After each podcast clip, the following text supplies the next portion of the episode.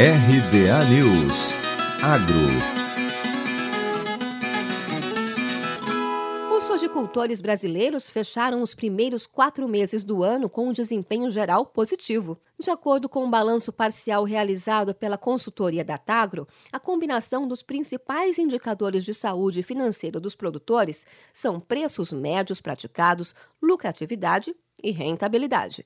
O relatório analisa o comportamento dos preços e se observa que as médias em reais observadas nesses primeiros quatro meses do ano estão muito acima dos já excelentes resultados observados no mesmo período de 2020 tomando como parâmetro cinco das principais bases de negociações do país, os preços estão de 87% a 94% superiores ao mesmo momento do ano anterior nas cotações em reais.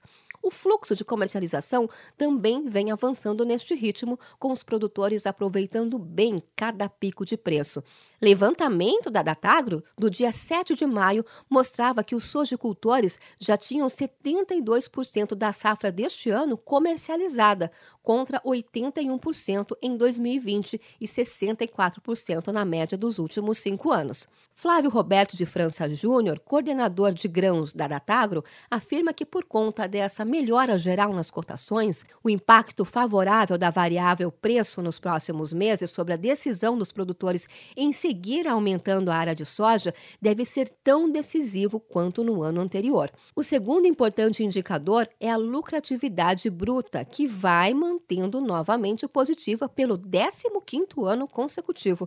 A terceira variável é a rentabilidade que nessa temporada vem apresentando um desempenho parcial positivo e estimulante ao cultivo da soja. França Júnior destaca que guardar a soja para vender mais tarde foi uma boa opção entre janeiro e abril deste ano. A média da soja no Brasil acumulou ganho real, já descontada a inflação, de 13,46% entre janeiro e abril de 2021.